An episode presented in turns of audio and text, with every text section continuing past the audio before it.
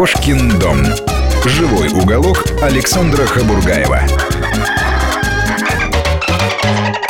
Я приветствую всех тех, кто э, лишь недавно присоединился э, к нашей эфирной кампании, кто не слышал всего нашего разговора, и хочу напомнить, что говорим мы сегодня об ирисах, об удивительных, многоликих и прекрасных ирисах. А у нас в гостях Юрий Пирогов, ирисовод, ну, один из э, самых матерых ирисоводов Отечества. Э, я не льстю, я человек объективный, Юр. Мы сейчас остановились на очень важном моменте, как устроен бородатый ирис. Да? Это вот мозолистое корневище, которое притоплено в почве, но все таки чуть-чуть выглядывает да, э, наружу. Да, корневища бородатых ирисов стремятся расти на поверхности почвы. То есть не надо их заглублять. Да, туда, не надо их закапывать очень низко. Если вы их закопаете, они вылезут наружу все равно. Они дадут э, столоны из своих почек, которые выведут... Что э, дадут? Столоны. Это такой побег, ага. который позволяет растению... А я всю жизнь неправильно, я говорю столоны. Э, вот. А столоны Может правильно. быть, и столоны. Ну, ладно. Ну, мы поняли, о чем идет речь. Юр, но, с другой стороны, вот под этим змеящимся корневищем ириса вертикально вниз уходят длинные белые корешки. И вот эти корешки уже сосут из почвы и влагу все остальное. Да, вот для да. этих корешков, вот для них нужен этот питательный субстрат? Конечно, питательный субстрат нужен именно для этих э, корешков. Но они уходят не вертикально вниз, на самом деле они э, уходят в стороны и распространяются на довольно большую площадь угу. вокруг э, растения. Иногда длина такого корешка может достигать там, наверное, даже метра, но просто его сложно определить на самом деле эту длину. Иногда, когда вытягиваешь э, это растение из земли вместе с корешками, то вот получается там где-то даже 30-40 сантиметров удается вытянуть такой корешок, а на самом деле он даже еще идет и дальше. Но на самом деле это зависит от питательности почвы. Вот, например, на черноземе черноземе. Они короче. Там, да? где э, грунт, субстрат очень питательный, растению нет нужды далеко отправлять свои корни, и он угу. питается буквально в ограниченном объеме рядом ну, с корневищем. А на бедных почвах корни уходят дальше. Ага. Понятно. Теперь мы тоже поняли этот э, маленький секрет.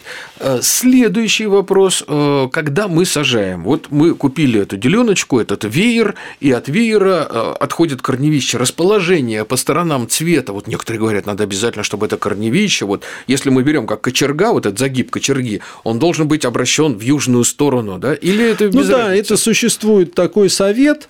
Какое-то э, рациональное объяснение этому есть. В таком случае, конечно, на корневище попадает больше солнечной энергии, оно больше прогревается, то есть э, растение вызревает.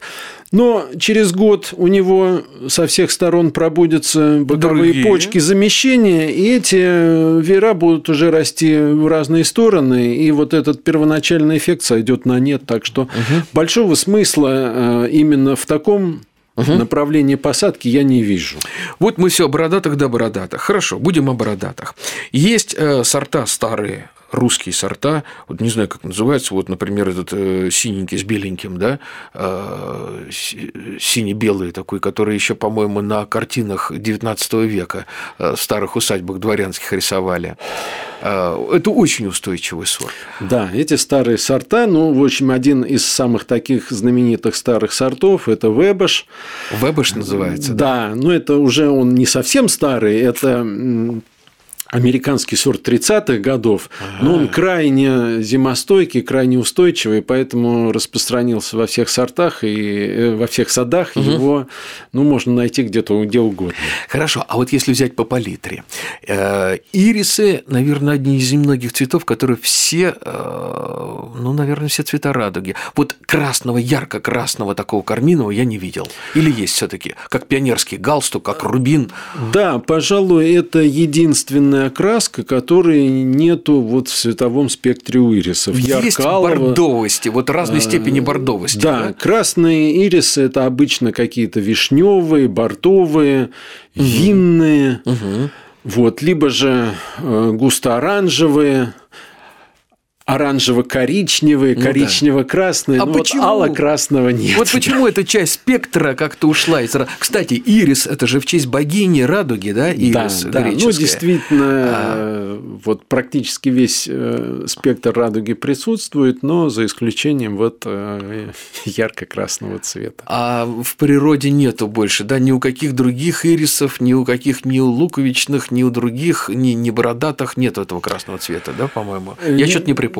Нет, у вроде ирисов фактически такого чистого цвета нету. Есть там, допустим, э, какие-то э, безбородые ирисы, например, ирис фульва, американский, он такой коричнево-красный сам Мгм, по себе. Но, конечно, он тоже не алый. А у японских тоже нету, да? Нет, японские в природе тоже фиолетовые. В природе фиолетовые. А, Юр, следующий вопрос. А, Вот то, что мы в простонародье называем лепестками, да, будем так для простоты, э, их шесть. А неужели не удалось добиться какой-то степени махровости? Вот вы, вы селекционеры, чем вы занимаетесь? На что вы прожигаете свои годы? На что вы их тратите? Сделайте нам махровый ирис. Махровые сорта существуют, конечно. Но дело в том, что форма цветка ириса настолько отточена и настолько совершенна, Каноническое, я Да, бы сказал. да. канонично, что, в общем, э, подобные ее попытки ее улучшения не приводят э, к сколько-нибудь удовлетворительному Ну, результату. Да, с Всевышним Создателем тягаться дело неблагодарное, согласен. Но были такие попытки. Да, конечно, такие сорта существуют, но они э, ну, не очень привлекательные. Зато сейчас все больше появляются э, сортов бородатых с плоской формой цветка. Это как японские, да, да? похожие на японскую. Вот. э, и- Но такие сорта вот действительно уже довольно привлекательные, оригинальные, интересные и вот все более популярными становятся. Ну хорошо, раз уж мы коснулись японских ирисов, они, по-моему, какое-то время были в очень большой моде, такой бум был, всплеск, я помню, лет 10 назад, а потом как-то поутихло. Это с чем? Я, честно говоря, их через себя не пропускал. Вот поэтому и спрашиваю, они что, капризные, выпадают? Э, Ну, бум и охлаждение, очевидно, было связано с тем, что эти ирисы пришли к нам из западных питомников, и к нам попали сорта, совершенно не приспособленные для нашего климата. Потому что это А все откуда же... их везли? Германия, Польша, вот оттуда откуда-то, да? Э, Ну, в основном это, конечно, сорта японско-американской селекции. Уж где их, Ну, э, питомники-то где выращивали? Ну, где их выращивают? Потому это, что- наверное, Западная Европа все же. Нет, я почему Юра спросил, потому что та же Голландия давным-давно ничего в Голландии не, не выращивает, а Голландия выращивает в Прибалтике, в Польше, в Юго-Восточной Азии, где угодно. Ну И вот сложно сказать, голландский. где это все выращивается, потому что японские ирисы, они кальцифобы, и, например, в Германии они не растут в принципе, потому что значительная часть Германии – это известняковая э, субстраты, известняковые из- воды, которые ну, сильно угнетают ирисы. А вот э, в тех э, странах, где нету известняка, где довольно кислые почвы, и к тому же мягкий климат, ну, допустим, в той же Польше, я думаю, э, японские ирисы вполне хорошо могут расти. На Украине, кстати, они могут прекрасно Ну, расти. на да, Украине тоже достаточно щелочные почвы, потому что чернозем это э, такая щелочная. Да. Ставрополь, Краснодарский край и так далее, там тоже Вот щелочная. Краснодарский край, там где-то вокруг Сочи, это вот уже более да. реально. Ну, там субтропики. Да, вот. Ну, а Ставрополье все же это такой довольно проблематичный регион с точки зрения климата. Ну, хорошо, Юр, ну неужели никто не пытался пересеивать их, адаптировать их как-то? Нет, вот именно что э, работа в этом направлении ведется, и в России у нас довольно успешно. У нас, э, скажем так, есть э, селекционеры как под Москвой, это Мария, Есель- Мария Елисеевна Каулин, у которой есть замечательные свои сорта, полученные от э, современных новинок мировой селекции, которые вот действительно выращены